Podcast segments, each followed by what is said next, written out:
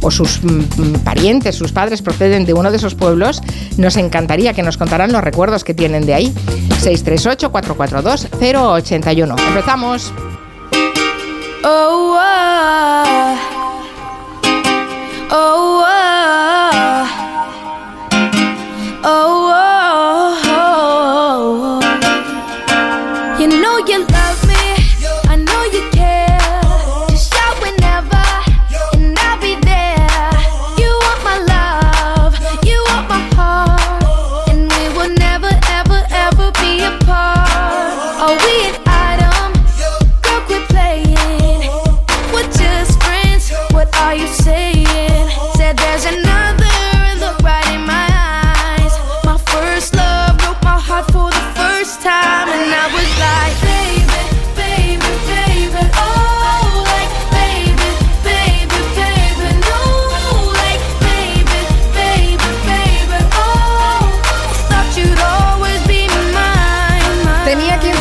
Angelito cuando cantaba esta canción y hoy es su cumpleaños y cumple 30. ¿Solo? ¿Solo? ¿Cómo que solo? Pensaba que tenía ya 55, así, Ah, sí. hace tantos años. Los, los aparenta, los aparenta. Está, está muy castigado, ¿no? Justin poquito, Bieber. Bueno, bueno. Mm, la- una adolescencia difícil, una madurez más difícil todavía, ¿no? Tan difícil ser rico y famoso. Mira qué vocecita que tenía a los 15 años. Claro, después cambió la voz y se fue todo por el desagüe, ¿no? Yo creo que no. ¿Crees ¿eh? que no ha cambiado la voz? Sí, sí que le ha cambiado. Hombre, sí. que le ha cambiado. Pelo, mira, mira, pelo. mira qué vocecilla tiene aquí, ¿eh? Mira, mira. Venga todos. Se la sabe, Guillem se la sabe. Bueno, de hecho yo tengo un bolígrafo de estos que tiene sonidos que cuando aprietas en eh, el botón superior Sí. se escucha esta canción. Es verdad, lo usa en la redacción. Muy bien. Si le das la Me vuelta, acabas de sorprender. Guillem Zaragoza, porque cuando en la redacción, va- va- vamos a contarle un poco de interioridades, ya sé que no está bien esto, pero bueno, es igual. Cuando estábamos en la redacción y hemos visto que era el cumpleaños de Justin Bieber y hemos dicho, "Pues vamos a felicitarlo y vamos a poner una canción de Justin para empezar, eh, pues ha habido disparidad de criterios, Claro. porque uno quería Baby y otro quería Sorry. Sorry. Y han tenido que venir los millennials de informativos para decir, Baby, Baby, Baby. No, millennials no, que son generación Z. Ya son gen- Nosotros son somos generación Z. ¿Qué dices? Pero si tienen la edad de Justin somos Bieber, todos tienen. No, son más jóvenes aún.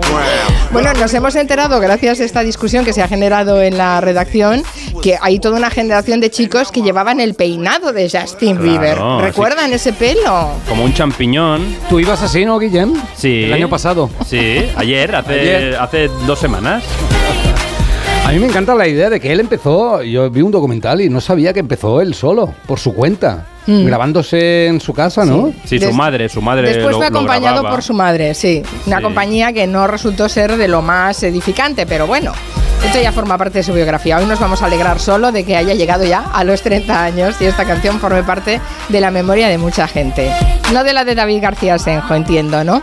Eh, no, me pilló un poco ya mayor. Ya, ya te noto muy callado ya. La estaba cantando. No disimules, David. Y moviendo el flequillo, ¿eh? el Hombre, flequillo estabas como champiñón. loco. Peinado champiñón, yo no había oído en eso, en esa Sí. expresión de peinado champiñón. Claro sí. ¿Se lo hace tu hijo Ruller o...? ¿El que el pena? El peinado No, ahora champiñón. mis hijos. eh, Su hijo bueno, rapa. Mis hijos no. No, por eso, por eso, que se lo hace él. que sí. Los hijos de ahora llevan como una especie de pista de aterrizaje de gaviotas. Sí, aquí delante, rara, como ¿eh? un tobogán extraño. Sí, sí. Se está mucho rato haciéndose Un, eso. un tupé, pero muy. Sí, Sí, en forma de tobogán. sí. Todos, todos, todos. Todos y, igual, y los laterales así un poco rapaditos, Sí, ¿no? y A lo mejor David, que es arquitecto, podría hablar de cómo se mm, consigue aguantar ese pelo ahí. Ingeniería, sin que se caiga. ingeniería. Esa visera. Bueno, es viernes, toca escuchar también el resumen semanal de Gazapos. Ya sé que estáis entreteniendo y pensando que así, hablando, nadie se acordará que tenemos el Somos, pero es que, eh, es que lo tenemos. Impecable. Venga. Tengo que decir que yo me colaba en el campo de San Andrés cuando venía Polis, Doctor Feelgood. Uh, te colabas. cámara. Ah, Me colaba, me colaba Muy por bien la valla. hecho, muy bien hecho. Joder, qué tropa. Y nosotros hacíamos, sobrevivíamos. ¿Cómo, cómo no, no? Sobrevivíamos. ¡Oh! Ya, que ya, venía ya. Polis. Pues ahí que nos íbamos. Yo Ya, me colaba ya. en varios conciertos también. Ladrones, sinvergüenza. Estoy rodeada de delincuentes, es una cosa tremenda. ¿eh? Sí, hija, sí. Es de verdad el sonido de un hipopótamo. A ver, otra vez. Me recuerda algo y no sé qué. No sé, pero, pero No, Sí. Quintanilla quieto. Quieto. Quieto. Quieto que te veo venir. ¡No me da la real gana! To- Todas hemos vivido ese momento dramático de ir al baño en una boda, por ejemplo, que vas con un mono. Mi mono a medio y yo. No, no eso. Ah, vale, vale. Que vas con un mono Y me pongo pibón. que te pareció que te iba a quedar precioso, Pues ya esta noche pasa algo entre tú y yo. pero eh, no habías pensado que tenías que ir al baño. Y entonces te tienes que desnudar entera. Toda la noche entera. Te desnudas en el baño. Esto se pone interesante. Claro, te lo tienes que quitar y entonces te quedas ahí con tus zapatos de tacón, tu ropa interior y haces Y es- pis como puedes.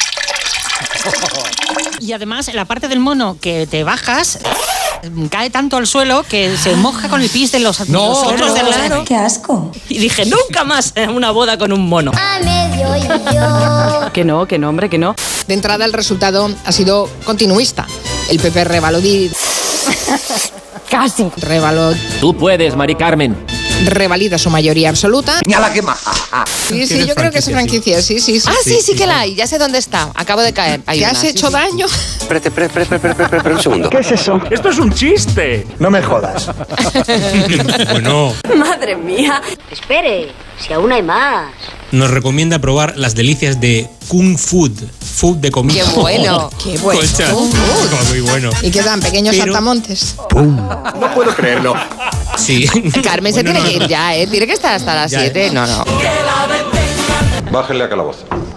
Está todo lleno de Pues- capullos por todos lados. Rusi de Gracia, Sí, hay mucho capullo en muchísimos Oh, Si falta, chaval, que ya te lo te he sutado. Marina Martínez Vicens y Nuria Torreblanca. Está todo lleno de Pues- capullos por todos lados. Hoy tenemos animales. Marina Martínez Vicens, Anaima León y Rusi de Gracia. A ver. Buenas- Sí, sí, yo copulo, yo copulo con los que puedo. Pero mujer. ¿Pero qué dices? Y eso ha repercutido no solo en su so- Sopotro. socialización, Ah, vale, vale. Antonio Martínez Ron, hasta la semana que viene. Un gusto, hasta luego. Adiós, los chicos y las chicas. El chico y las chicas de la mesa. Las chicas y los chicos. Las ch- chitas, chita. Qué bien te explicas. Yo cada día te quiero más por lo bien que te explicas, coño. La hembra y el macho del carnicero volando. Para empezar, cortar un trocito de tela de araña. Clic, clac, con el piquito. Clic, clac, clic, clac, clic, clac, clic, clac, clic, clac, clic, clic, clic, clic, clac, clic, clic, clic, clic, clac, clac. Con el piquito.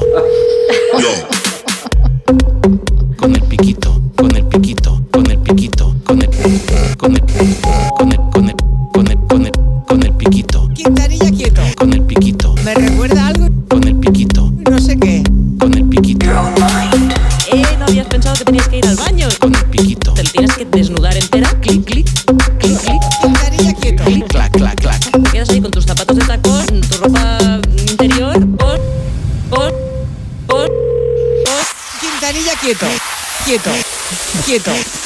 Quieto, quieto, quieto, quieto, quieto, quieto, quieto. Vale. ¿Y qué somos? Súper imbéciles. Toda la razón tienes. Ah, y hablando de animales, ayer Roger nos recordaba lo difícil que es escoger los huevos en el súper. Eh, la verdad es que tienes toda la razón. Roger, tienes Sí, hay toda la razón, opciones, que sí, te sí. quedas como un tonto mirando los huevos. Y nos hablaba de gallinas felices. Pero hoy creo que tienes que hacer una segunda parte del tema gallinas, ¿no? Pues sí, mm, de los productores de la gallina feliz llega hoy la gallina inteligente. Se llama... Es un espacio fijo en este programa, ¿no? Gallinas. Gallinas. Gallinas con- Pájaros, pero gallinas. Se llama Paupeta, vive en Bembrive, en Vigo, y su propietaria, Susana Pérez, la crió desde que era un polluelo con otros animales de la casa. Dos gallinas, un gato y tres perros. Paupeta puede ser muy inteligente, pero igual no sabe qué es una gallina. Ella se crió desde que tiene dos días con los perros y vamos, ella atiende al nombre, a la llamada como ellos. Cuando jugamos a comer alguna chuche, ella es la primera que tiene que cogerla. O sea, su carácter es de hija única total a nivel ave, a nivel gallina, pero su carácter es como los perros, es uno más. Una gallina perro. Una gallina perro, una gallina inteligente, una gallina perro. Una Susana adiestró a los perros y ya que estaba, adiestró la gallina. Ahora la gallina sabe ladrar. La gallina no da la patita porque se cae de lado. Pero no, no, que va, no ladra ni da la, la- la- la pata, pero Paupeta sabe hacer otras cosas sorprendentes. Mm, Toca el timbre, eh, de hecho tiene que sonar, si no sabe que no, no tiene la recompensa. Luego también sube al colo, o sea, yo le digo que se suba a un sitio y ella salta. Eh, también hace algunos circuitos de, de agility, según como le venga, pasar entre túneles. Lo que hacen los perros para divertirse, pues ella un poco lo hace, pero ella sí que quiere tener recompensa. Ella sin recompensa sí que no hace nada. Cuando le dicen siéntate, se siente y cuando se levanta hay un huevo. Ha puesto un huevo. Paupeta es tan lista que también da clases de inglés. Bueno, a ver, matizamos. Susana, que es profe, se lleva a veces los perros y la gallina para interactuar con los alumnos. Y a Paupeta lo que se le da mejor es el inglés. Pusimos en el suelo un montón de cartulinas eh, plastificadas con diferentes verbos en infinitivo y la gallina era quien elegía un verbo y un objeto, ¿vale? Ella mediante, obviamente, mediante truquitos con comida, ¿vale? Ella iba eligiendo y a las que elegía con el pico eran los, los niños eran los que tenían que formular una frase con ese verbo, con ese tiempo verbal y el objeto que haya elegido Paupeta. Qué- Entonces, bueno, es así un poco jugar Claro. un poquito con el azar y la creatividad de los chavales. Claro. Qué buena ¿Qué te- idea, qué ¿no? te parece, no? La Me gallina parece está muy ahí. entretenida esa clase de inglés, pero, ¿no? Roger, ¿de dónde sacas estos temas? Bueno, eh, yo busco gallinas en Google. Gallinas, todo el día, a primera hora, a las 8. Gallinas, carpeta gallinas. obsesión, ¿no? Claro. Por un módico precio de 6 granos de maíz por hora, Paupeta os prepara para el certificate, el first, si queréis, ¿eh? clases particulares. Si queréis seguir a Paupeta, la gallina, y los perros y todos los animales de Susana, lo podéis hacer en arroba pixel barra baja border collie. Me has hecho pensar que a lo mejor los oyentes tienen en casa algún animal que tiene alguna habilidad. No sé, perros can- cantan, por Claro. ejemplo. O, o- yo vi un burro contar. Yo vi un burro Sí. contar, ¿es un Sí. libro? ¿Es tu libro? Yo vi un burro contar, más allá de Orión. Yo tenía una granja en África y había un burro contando. A ver, a Perdonad, había un espectáculo circense, no me acuerdo dónde, pero me acuerdo del burro que le decían, a ver, em, dos y dos. Ah, con la pata, pam, pam, pam. Daba cuatro golpes. Qué bueno. Eso existe. Sí, sí, sí. Y, y- ¿No habéis- Sí, sí. En, en Lucky Luke sale y que hacen el número, el número eh, allí en la arena con la forma. Ay, señor, bueno, pongámonos serios. En fin, invitados quedan los oyentes que si han visto a un burro contar ¿Has visto un burro contar, amigo? o tienen algún animal extraordinario que nos lo hagan llegar porque hay una sección abierta en la mesa de redacción con Roger de Gracia. Gallinas, si sabéis algo de a ver si gallinas. podemos enviadlo. sacarlo del tema de las gallinas y no sé, le abrimos los horizontes a este chico. Hablando de horizontes, vamos a hablar de la colonización. Hay una exposición interesantísima que ya la ha ido a ver nuestro arquitecto de cabecera, David García Senjo. Narra la historia de los eh, cerca de 300 pueblos que eh, se construyeron para que los trabajadores de los terrenos de cultivo, pues eh, que se habían convertido en regadío, fueran allí y colonizaran la España vaciada o vacía o, o despoblada o no sé, en fin. Sí, era una forma de transformar el, el- el campo español que tenía un un modelo productivo muy, muy poco desarrollado en un modelo un poco más, eh, más novedoso, más eh, adaptado a los tiempos, porque hicieron toda una serie de infraestructuras para adaptarlo al regadío. Entonces los comisarios son Ana Amado y eh, Andrés Patiño, que ya estuvieron en, en Gelo eh, hablando del libro Habitar el agua, en el que hablaba de la relación con el curso del agua que tienen estos eh, lugares creados de la nada, porque la exposición se llama Pueblos de colonización, miradas a un paisaje inventado. Entonces se modificó el, como dice el título de la exposición, se modificó el paisaje de buena parte de España para tratar de hacer rentable esto que comentábamos antes, unas enormes zonas de cultivo. Se construyeron embalses, infraestructura de canalización y también los pueblos que iban a alojar a los trabajadores que iban a extraer frutos a estos terrenos que tardarían un tiempo en ser fértiles. Claro, Entonces, porque eran terrenos de secano que se convirtieron en regadío. Sí, sí, sí, sí. Era una transformación del modelo agrícola que venía planteándose desde antes de la, de la guerra civil. Parte de los embalses ya habían sido proyectados en esos años y este mismo proceso se estaba siguiendo también en otras zonas de Europa. Y cuando ganaron los, los sublevados, pusieron sus ojos en el ejemplo de Italia. Allí se había convertido también al regadío grandes extensiones y cuando acabó la guerra, pues eh, mm, eso siguió y los, eh, los bueno, el, el franquismo decidió que era la mejor forma, la que habían adoptado en Italia, de organizar las nuevas poblaciones creándolas desde cero. Entonces hacían pequeños núcleos alejados de pueblos existentes que fijaran en el territorio a esos trabajadores que iban a, a labrar esas, esas tierras de cultivo. Eh, el Instituto Nacional de Colonización que fue el organismo encargado de todo este proceso, encargó eh, todos estos proyectos, como hemos dicho antes, casi eh, 300, 300 pueblos nuevos, a una generación de jóvenes arquitectos, muchos de ellos que se habían eh, licenciado justo después de la guerra, con poca experiencia de, de construcción, pero con unas grandes ganas de eh, desarrollar unas nuevas formas de aproximarse a la arquitectura. Me parece que para un joven arquitecto esto debió ser, eh, vamos, una auténtica Pues golosina, ¿no? Porque Sí, sí, sí. no había nada y tenían que levantar un pueblo. Y un Claro, pueblo, además, pues... con toda una serie de características, exacto. claro. Claro, que todo el mundo sabe lo que es, eh, tiene que tener una plaza, que la gente Claro. se reúna, porque el espacio público y de comunidad es importante, tendrá que tener una iglesia, digo yo. ¿Qué más Sí. tiene? Y bueno, ¿y un O sea, ayuntamiento? ¿Qué, qué tiene más tiene un ayuntamiento, pueblo? tenía, eh, tenía escuela, tenía eh, pequeño consultorio médico. Hay que tener en cuenta que mucha de esta gente venía eh, sin conocerse. No es lo mismo ir tejiendo una serie de relaciones a lo largo del tiempo, que vienen de generación en generación, sino que era gente que podía venir o de pueblos cercanos o en muchos casos desde otro sitio de España, gente que se ha apuntado porque con la miseria que había, aunque esto fuera ir a una situación bastante dura, pero eh, por lo menos tenían un trabajo, tenían un hogar. Entonces, el proceso de creación de los pueblos ha sido estudiado en los últimos años, siempre desde su arquitectura o desde el modelo económico que había detrás, pero creo que lo interesante de esta exposición que han hecho Ana y Andrés es la mirada a las personas que llenaron de vida esos pueblos y a los herederos que siguen viviendo en unos lugares que fueron habitables gracias al esfuerzo de sus antepasados. ¿no? Entonces, a ellos han recorrido durante más de siete años los pueblos, han pasado temporadas en ellos para conocer a los vecinos, para escuchar cómo eran sus vidas, para entender cómo se vivía allí y la verdad es que han hecho unos, unas fotografías de los pueblos en la, en la actualidad que ya solo por esas merece la pena visitar la exposición. Bueno, pueblos que ahora en, la- en su gran mayoría están eh, de nuevo deshabitados. Con- eh, estaban diseñados para que no crecieran, o sea, no, no eran pueblos que se entendían como una nueva ciudad que puede con el tiempo ir creciendo, sino que estaban como limitados al al, a, los, a las personas que podían cultivar esos terrenos. Cuando se cambió el modelo económico, mm, perdieron muchos habitantes, porque claro, antes con una mula se podía eh, arar una serie de, de hectáreas y con un tractor pues a lo mejor te arabas todo el pueblo.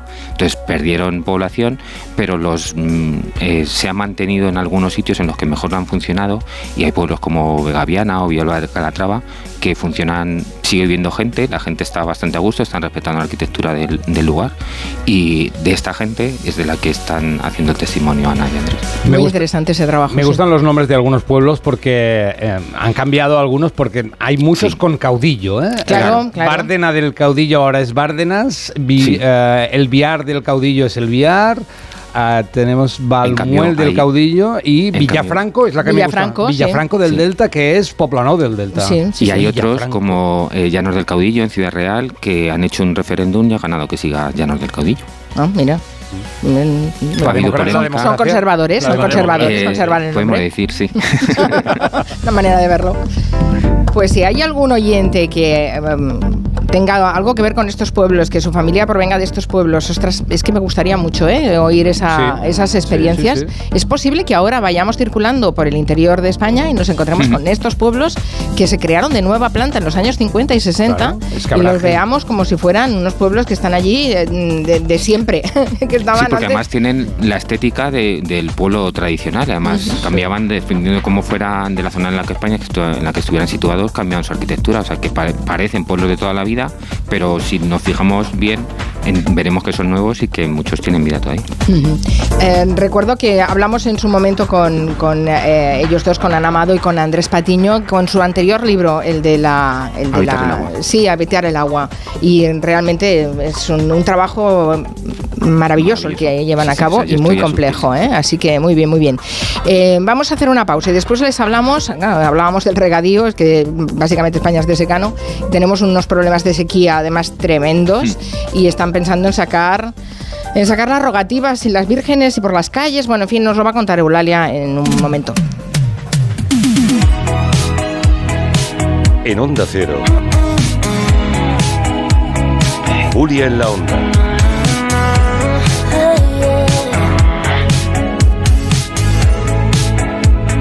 Con Carmen Juan.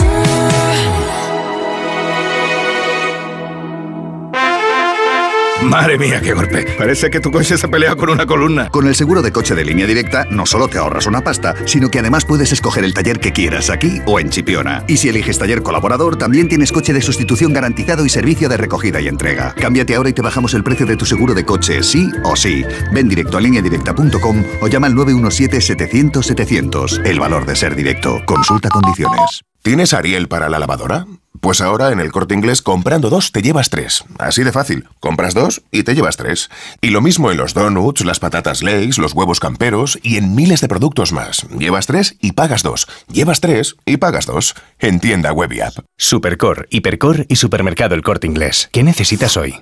29. Tus nuevas gafas graduadas de Sol Optical. Estrena gafas por solo 29 euros. Infórmate en soloptical.com. ¿Cansado? Revital. Tomando Revital por las mañanas recuperas tu energía, porque Revital contiene ginseng para cargarte las pilas y vitamina C para reducir el cansancio. Revital, de Pharma OTC. Cariño, vamos a cambiarnos al plan estable verde de Iberdrola, que paga siempre lo mismo por la luz, todos los días, todas las horas, durante cinco años, pase lo que pase. Interrumpimos la emisión por una noticia de última hora. Nos están invadiendo los extraterrestres. Pase lo que pase. Pase lo que pase. Y ahora, además, llévate 100 euros con el plan estable verde de Iberdrola. Contrátalo ya llamando al 924 24 24 o en iberdrola.es. Consulta condiciones en la página web. Iberdrola, por ti, por el planeta. Empresa patrocinadora del equipo paralímpico español. Bienvenidos a una nueva temporada de Fórmula 1 en Dazón. Fernando está listo, Carlos preparado y nosotros dispuestos a vivir con pasión cada gran premio, porque la Fórmula 1 nos corre por las venas. Vívela solo en Dazón desde 19,99 euros al mes. Ten vista. Solo en Vision Lab gafas graduadas con cristales antirreflejantes 59 euros. ¿Cómo lo ves? Y con progresivos 129 euros. Más info en visionlab.es.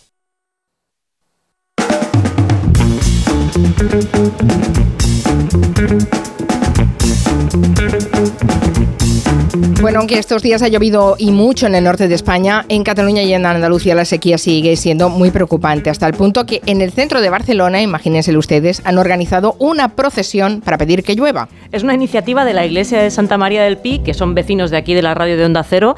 Y bueno, en febrero, cuando en Cataluña se entró en la fase de alerta, la Conferencia Episcopal Tarraconense pues, animó a todas las diócesis a, rogar por la lluvia y, y la Archicofradía de la Purísima Sangre de nuestro Señor Jesucristo pues recogió el guante y nos lo ha contado uno de sus miembros, que es Alberto Cortés. Y entonces se pensó en recuperar una actividad que ya se hacía de manera secular en Barcelona para pedir lluvia, que era sacar el San Cristo de la sangre, el San Cristo Gros, en forma derogativa. Y entonces esto tiene esta parte de salir a la calle, pero va acompañado también de una novena, que serán siempre 15 minutos antes de la misa, para pedir por la lluvia. Hoy empieza esta novena y el sábado día 9 pues sacarán en solemne procesión al San Cristo de la Sangre por todo el centro de Barcelona, por la Rambla, por Portaferrisa, por la calle Hospital. Es probablemente la zona más turística de Barcelona, así que va a ser impactante. Yo creo que los turistas japoneses van a flipar y bueno, a ver, situaciones excepcionales requieren medidas excepcionales. Eh, sacar al San Cristo Gros Sí. es una expresión que se usa mucho en Cataluña, mi abuela la dice mucho. Total. Significa que tienen que emplearse medidas desesperadas. San Cristo de la Sangre al final era una imagen de mucha devoción en Barcelona y se sacaba en momentos de gran angustia general, ¿no?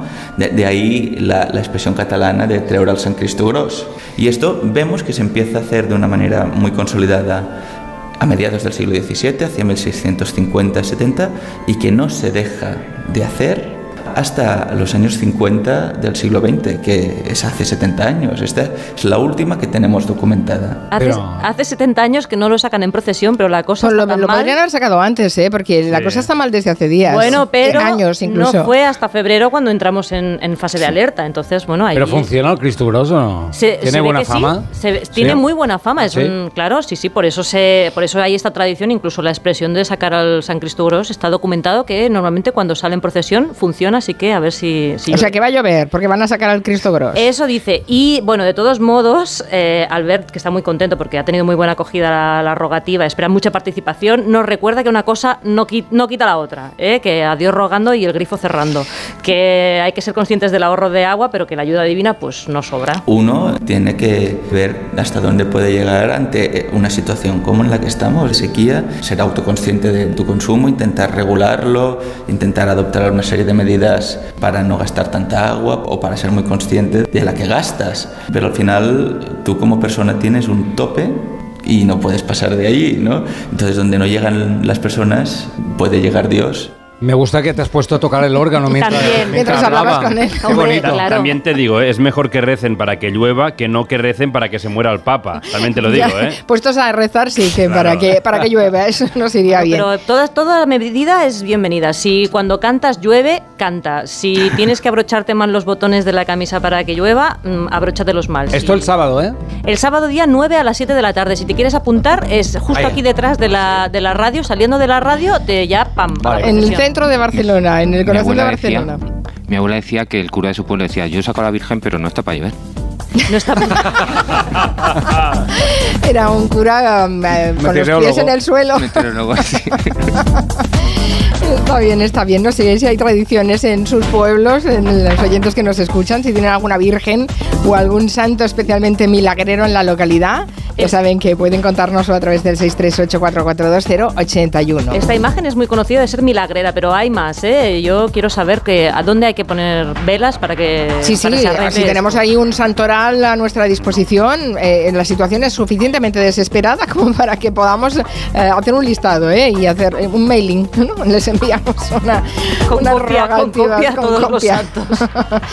Bueno, a propósito del estreno de Reina Roja, ayer hablamos de ese estreno, la serie basada en la novela de nuestro compañero Juan Gómez Jurado, eh, queremos plantearles un dilema recurrente en muchas casas españolas. A ver, en primer lugar, ¿la habéis visto ya? Sí. Oh, ¿y qué No, tal? pero ¿Y me qué la he tal? leído. He visto el prim- bueno, yo también me he leído los libros, pero he visto el primer libros. capítulo, pero no os lo voy a contar porque no lo habéis visto y entonces yo no hago spoilers, no soy como Monegal que está ¿Has al otro visto a Juan Gómez. Jurado haciendo cameos en la serie? No, aún no. Vale. Bueno, desde ayer está disponible en Prime. Cualquier fan de una saga de ficción, ya sea Reina Roja o Star Wars o El Señor de los Anillos, sabe que la fecha del estreno es sagrada. Se marca en rojo en el calendario, se despeja la agenda ese día, se focalizan todas las energías en ver esa peli o ese capítulo de Marras en el mismo momento en el que se estrena. Eso es ley, pero a veces suceden contratiempos ajenos a uno mismo. Hay un fan de Reina Roja que se llama Juan, se llama Joan, y está un poco desesperado. Le pide ayuda a Juan Gómez Jurado para resolver su dilema. En mi humilde opinión, y tal y como decía mi padre, es mucho mejor comer dos veces que dar explicaciones. Tú verás lo que haces. Bueno, es, eh, si, eh, el dilema es si tenía que esperar a su pareja para ver la serie o la podía ver él solo. ¿Vosotros qué? ¿Esperáis a que llegue vuestra pareja para verla juntos o lo en- engañáis a vuestra pareja y la veis primero vo- vosotros y luego... Y luego que disimulas con la pareja Claro, como finges, que no la has visto. finges, eso es lo que está... Te sorprendes en- dos veces, ¿no? Sí. Oh, vaya. Bueno, sea Es- como eso es sea. lo que está defendiendo Juan Gómez Jurado, ¿eh? Que- Exacto. Que, finjas. Hay auténticos profesionales de la tradición eh, seriéfila. En Twitter hay uno que dice, si lo haces tienes que hacerlo bien. Quita la serie de favoritos, elimínala del menú para que no te salga como visto recientemente. Borra toda huella posible de que la has visto y pa'lante. Vaya tela, ¿no? Pero qué trabajo. Así que le favor. pedimos a los oyentes si esperan a su pareja para ver una serie o mm, le hacen un poco... Yo esperaría, yo Yo esperaría. espero. Este truquito. Yo también Esto es alta traición, no se puede hacer. Pero hay, hay series que ves en pareja y series que no las ves en pareja. Sí, este es otro tema. Yo las, las series frikis las veo yo solo, pues también, si no mi mujer, mm, mm, yo qué sé, me tira la tele en la cabeza. Y otras que sí que es verdad que nos tenemos que esperar el uno al otro. Para verlas juntas. Sí. Claro, si hay algo que compartes y os gusta mucho, no puedes verla porque es que, es que yo Pero no se puedo. puede ver a diferentes horas y después No. comentarlo en la, en la no, porque, porque ¿cómo vas a mirar, cómo vas a mirarte con tu pareja al otro lado de la cocina cuando sabes quién ha muerto? es que no puedes. no se puede convivir así. Bueno, no sé, qué complicaciones. A ver, esto era para que nos facilitaran la vida, ¿no? Las plataformas, el- el- el- el- la, la- la- la televisión a la carta, los podcasts, y todos lo estamos complicando. Pero genera tensiones, genera genera tensiones. Mm, madre mía. Hablando de tensiones, dice Jesús a través de Twitter, David, mi aspiración laboral fue siempre la de ser cronista oficial de un pueblo de colonización para tener pocos legajos para estudiar. Creo que el mejor es Torrefresneda, pedanilla de Guareña, en Badajoz, que es el pueblo más moderno del plan Badajoz. Fue fundado en 1971. No sé si lo conoces, Pues Torrefresneda. este no le conozco. Eh, mis favoritos son los de un arquitecto que se llama José Fernández Ramo, que y el mejor me parece de Gaviana, pero la verdad es que hay obras que son fantásticas y lo que es curioso, que el dueño, eh, bueno, el dueño, el director del Instituto Nacional de Colonización estuvo desde el año 39 hasta 1973 al, al frente de este instituto, que, que seguramente es el, el cargo público que ha estado más tiempo en el mismo puesto en, en toda la historia. A lo mejor se olvidaron de él, se olvidaron del instituto y lo dejaron Tenía ahí. una cosa que era que dejaba trabajar, entonces seguramente como no molestaba, pues ahí estaba. Claro, está bien. Oye, estoy pensando que podría ser una ruta turística estupenda, que porque no se ponen a ello los pueblos de colonización y hacer una, una ruta estaría estaría, Mm. Estaría bien. Dice, bien, dice José Manuel Guizmo también en Twitter que la historia de los pueblos de colonización es curiosa y dura, que a los habitantes les dejaban con una deuda enorme y al final vivían explotados. Ahora nos cuentas esto, pero también hay oyentes que nos quieren hablar. He visitado algunos de estos pueblos y la verdad, eh, si no miras a la entrada del pueblo cómo se llama, no sabes dónde estás. Son todos iguales, la plaza es idéntica, las mismas porchadas, los- las casas tienen todas la misma forma.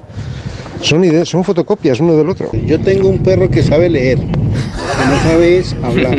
En Cáceres eh, yo conozco uno, que se llama Valdesalor. Es el pueblo en el que la familia de, mi suegro, eh, los abuelos de, de mi mujer, pues adquirieron una vivienda con unos terrenos en los que plantaban sandías. Eh, Valdesalor, pues por el Salor, que es el río que pasa por, por los alrededores de, esa zona. Nada, 10 minutitos de, Cáceres, eh, cerca de las instalaciones militares de, Ejército de Tierra, del CEFOT número 1, allí en Cáceres está Valdesalor. Se nos ha quedado un perro hablador entre los pueblos de, de- de colonización, eh, pero bueno, eh, estaría bien que... Era un perro que leía, que leía, pero que, que, leía, no, que no hablaba. hablaba. Es una Sí, pena porque no podemos tener el testimonio. Lee en voz baja. Me caches. Yo conocía un pato que sabía hablar. Vale, muy Sí, bien. sí. Y yo una per, una, ¿Pero en eh, serio? yo una ¿O el carpa que bebía en Sí, porrón. La carpa Juanita. La carpa Juanita. Sí, señor, en, en Barcelona. en Bueno, Cataluña, basta, sí. serios, pongámonos serios. Eh, hablemos de, de esto. Eh, lo que ha dicho el oyente, que todos los pueblos son iguales, ¿qué te parece?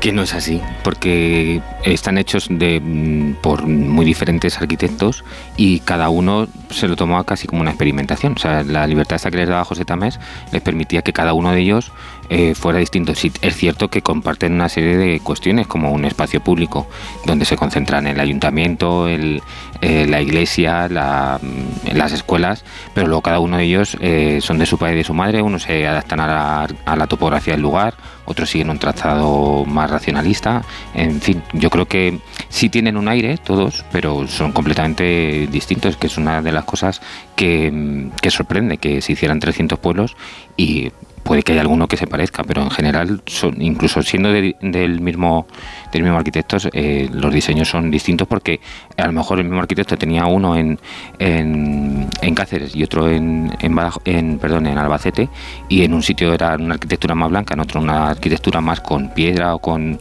o con ladrillos y tierras, entonces pues cada una era distinta. Ujú. Cuéntanos ahora eso de las dificultades a las que se encontraban, que nos comentaba el, el oyente. ¿Les regalaban las casas, por ejemplo? La- o, No. ¿Cómo funcionaba eso? En teoría era una concesión a largo plazo y muchos de ellos en, al estar registrado que no tenían la certeza de que pudieran hacer llegar a llegar a ser propietarios de las casas o de los terrenos que trabajaban y de dejárselas a sus hijos. Claro, ellos hacían el esfuerzo, ya que estaba haciendo el esfuerzo, por lo menos que mis hijos tengan la casa o tengan la tierra. Entonces, toda la tierra, toda superficie que se, se ponía en regadío había que trabajarla para hacerla fértil.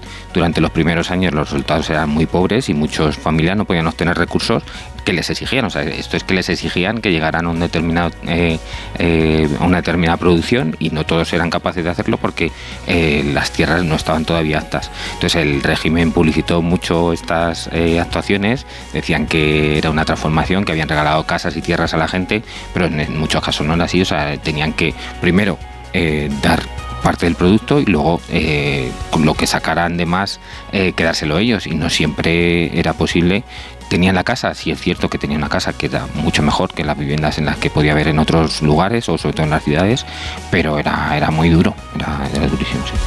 Claro, es que eh, yo pensaba que el- ya que colonizaban les daban más facilidades, no, no, que los les- dejaban sí así. les daban, les daban la facilidad de tener la vivienda y tener una casa, pero tenían que, que sacarle producto y si no, tenían cinco años de prueba y si no pasaban esa prueba les, eh, les expulsaban y iban a otro sitio. Hay que tener en cuenta también que eran, eh, eran sitios muy controlados, eran pueblos hechos de, de- desde cero, eh, pueblos pequeños, en los que todo el mundo se conocía y era una forma de tener a la población controlada, aparte que también eh, el régimen lo vendía como era el modelo de familia nacional, o sea, cual, la, la familia que iba a suponer el nuevo espíritu nacional tras, tras la guerra, vinculada al campo, alejada de, de los problemas que tenía la ciudad y demás, gran parte de la documentación que tenemos, que en muchos casos es fantástica, la documentación gráfica, es por el intento del régimen de esto de, intentar publicitar lo bien que se, vi- que se vivía ahí.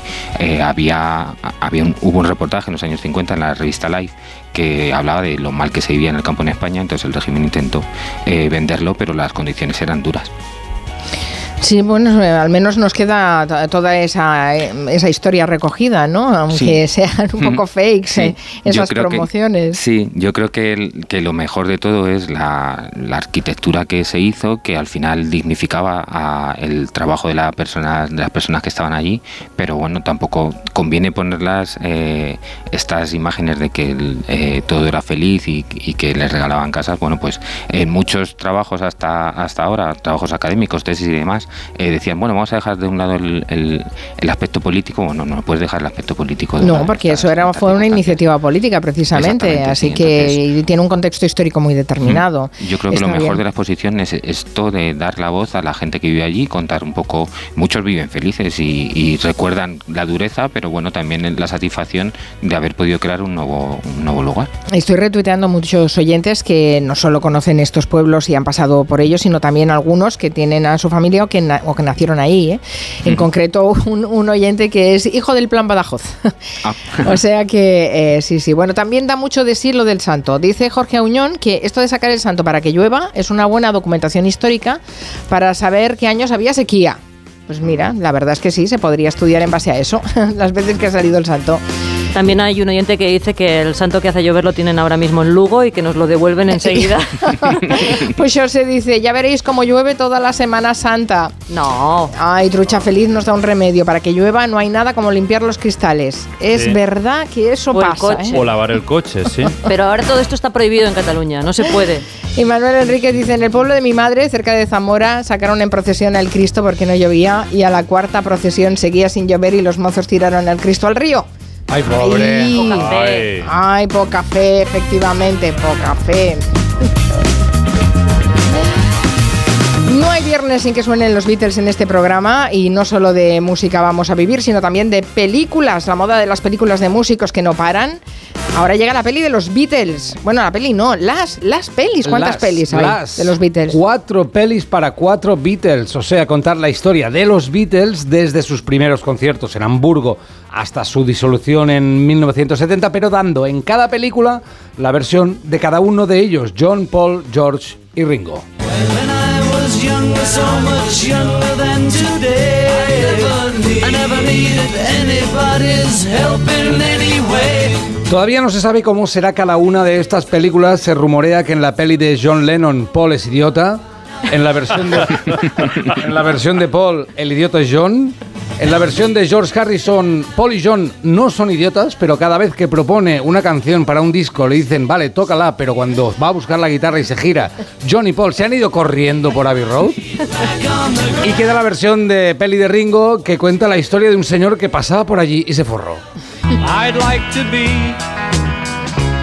Claro, yo supongo que en, en su época también la gente escogía cuál era tu Beatle favorito, ¿no? Si Sí, era claro, John, si era evidentemente, Paul. Paul. Y hay, y, bueno, y hay muchos documentales que cuando llegan a América hay mucho fan de Ringo. Hay mucha gente que Ringo le- les caía muy bien, ¿no? Porque les gustaba el nombre. Les gustaba el nombre, era bien. tío simpático, no daba problemas, ¿eh? comía bien, iba saludaba. limpio, siempre Sí. saludaba.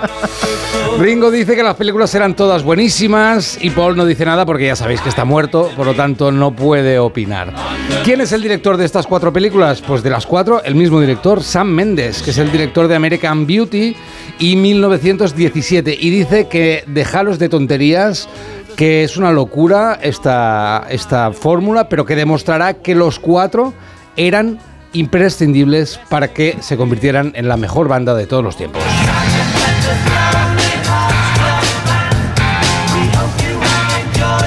Verdad que en el documental, por ejemplo, de Peter Jackson, ves que Paul y John son almas creadoras, pero Sí. George tiene un, un- una importancia vital en, en, en la argamasa del grupo y, y Ringo es, es un cachondo.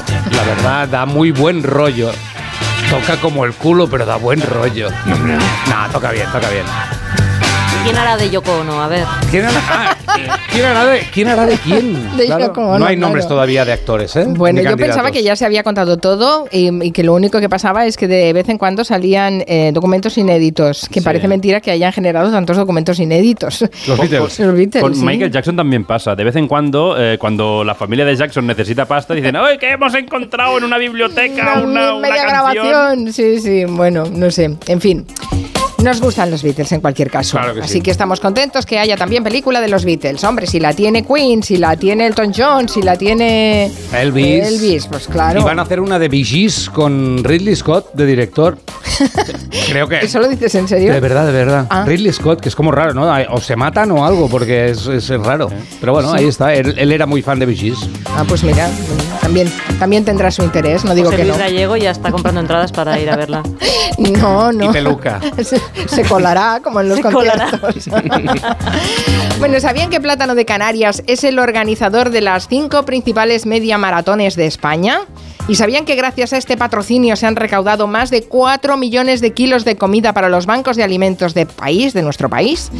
Bueno, pues si no lo sabían, que lo sepan. Vamos a continuación a hablar de solidaridad, de deporte y de plátanos.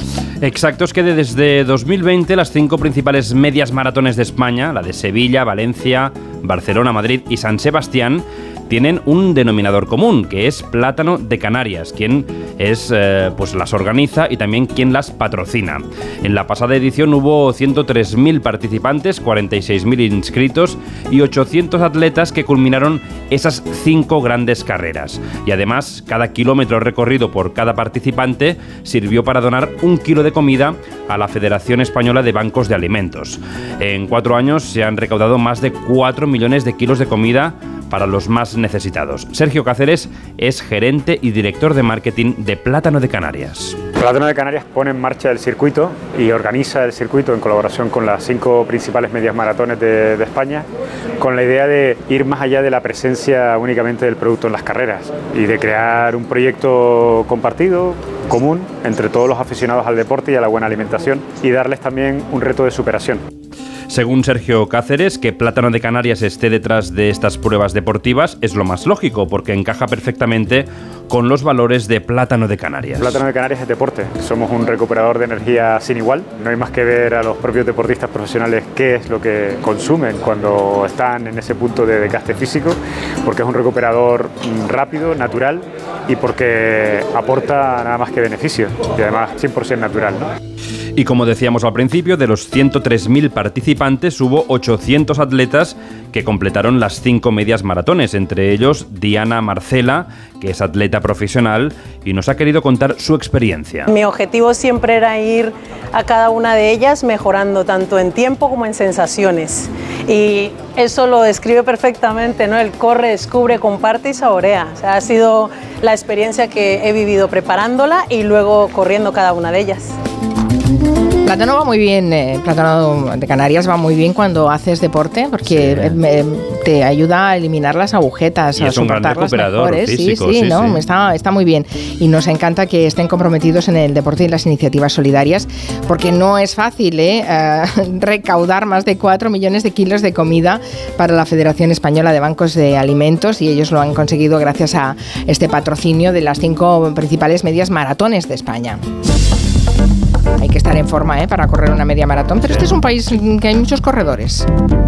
¿Hay alguno en la mesa? No, de tanto rato no. Bueno, pero 5 o 6 kilómetros sí. Sí, tú corres 5 o 6 kilómetros. Sí. Yo No solo si mal. se escapa el autobús, no, Correr es de cobardes para Eulalia Rosa. no lo persigo tan lejos. Dice Lore Rampar a propósito de lo de ver las series en pareja. Sí. Que ella espera a su pareja para ver series, pero luego él se duerme y ella la acaba de ver. Ah, esto- Así que hay un montón de finales que no pueden comentar juntos. Esto lo ampara la ONU, ¿eh? Si tu pareja se duerme, no paras la serie. Continúa. ¿No lo despiertas para seguir No. viéndolo? No, no, luego, no. luego se lo cuentas un poco, le haces un previously mientras dormías y ya está. Ya, pero cuando te pone- cuando te duermes que ves una película o ves una serie, eh, siempre te despiertas para ver el final. Lo que te pierdes es lo del medio. Claro, pero luego haces un final comentado con tu pareja y ya Claro, está. claro, no, no, Esta trama y está aquí porque luego tal y este no sé qué y ya está. Luego también hay, hay gente con la que ves eh, una película o un capítulo de serie y a los dos minutos eh, te preguntan, ¿y este quién es? Y dices, "Hombre, sé lo mismo que tú, sé lo mismo que tú, cariño, tranquila, lo van a contar eh, en los próximos minutos. Sí, es toda una experiencia. Deberían grabarnos viendo las series Sí. estas eh, y haciendo los comentarios. Y hacer una serie. Sí, y hacer una Y no esperaríamos a la pareja. Por favor, por favor, esto sería eh, sería tremendo, un bucle tremendo, ¿no? Hemos hablado de los arquitectos, eh, David García Senjo, los que diseñaron esos pueblos de colonización, pero antes hablábamos de todo lo que tenían esos pueblos, que tenían las escuelas, que tenían los ayuntamientos, que tenían las iglesias. Supongo que eso también convocó a artistas. Pues eh, lo que los hizo revolucionarios estos pueblos en muchos casos fue el arte moderno que había en esas iglesias, porque muchos de los primeros art- artistas abstractos que tuvi- tuvieron sus primeros encargos en estos pueblos, eh, pequeñas iglesias en lugares apartados de ciudades que tenían en su interior obras de pintores o escultores que luego estaban en los principales museos del mundo. Uno de los principales impulsores del arte contemporáneo en estos pueblos fue José Luis Fernández del Amo, que llegó a ser director del Museo de Arte Contemporáneo en los años 50 y la verdad es que eh, en muchos casos no fueron bien acogidas estas, estas obras. Algún cura destrozó alguna importante, una de Manolo Millares, pero otras se han mantenido y la gente las ha entendido, ha terminado comprendiendo, comprendiendo su valor y ahora pues eso, hay artistas como José Luis Sánchez, Pablo Serrano, Manuel Millares, el, muchos del grupo El Paso, que sus primeras obras las realizaron aquí y gracias a esos encargos luego pudieron dedicarse al arte y están muy agradecidos a eso. ¿Y qué tal se conservan? Porque claro, en los pueblos muchos de ellos han sido abandonados.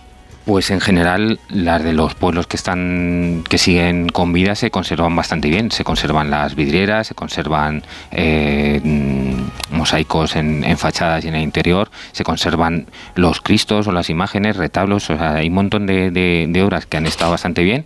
Lo que pasa es que en algunos casos pues se han, añadido otras otra serie de, objetos que quizá con menos calidad, pero en, en general se conservan bastante bien. Y en la exposición se pueden ver algunas piezas de, de José Luis Sánchez y Pablo Serrano y una vidriera fantástica de Amadeo, eh, Amadeo Gavino, que han, trasladado la vidriera, que debería estar en algún taller, eh, al, espacio expositivo y se puede disfrutar cómo entra la luz a través de esa, de esa vidriera de hormigón. Qué interesante. Bueno, pues ya saben que hay esa exposición abierta en Madrid sobre los pueblos de colonización. También saben que ayer les estuvimos contando a lo largo de toda nuestra programación que se celebró en Madrid el tercer foro de sostenibilidad BBVA, con la vista puesta en el proceso de descarbonización de las empresas y el papel de los bancos en, en- en el mismo. Eh, ¿Qué más contaron, Nuria Torreblanca, tú Sí, que lo seguiste? Además, siguieron bueno, las interesantes intervenciones y mesas redondas que estuvimos siguiendo eh, ayer por la tarde. Pues destacamos una conclusión: que las nuevas tecnologías limpias van a jugar un papel clave en la descarbonización de la economía y el sector privado debe apostar por una inversión en estas tecnologías. Y la palabra que estuvo presente en la mayoría de las intervenciones fue oportunidad. Pues es siempre muy productivo el Foro de Sostenibilidad BBVA y esta tercera edición no ha defraudado nada. Todo lo que se trató ayer debe suponer pasos adelante en esa necesaria evolución verde de las empresas. Dice Enrique Rodríguez, David García Senjo, que te acuerdes de recomendar el bar de la calle de detrás de la Fundación ICO, que pone muy buen aperitivo. Buena zona, buena zona. Lo interesante, a ver, vamos a lo Claro. importante. Aquí hablando O sea, de pueblos, si te que has dejado de comentar el aperitivo en el bar de la, de la calle de detrás. Ay. Le vamos a decir a Enrique que a ver si quedamos para ir a verla, que lo tenemos pendiente. Está muy bien. Bueno, hemos aprendido mucho. Eh, muchas gracias. Hasta luego, David García vosotros, adiós. Nadie más ha visto un burro que cuenta. Es una No, pena. Estoy no, muy no. decepcionada Pero con hay, los oyentes. hay muchos animales que hacen cosas en el Twitter de ¿Ah, Cien sí? Onda ahora mismo, ¿eh? Las cuatro eh, noticias.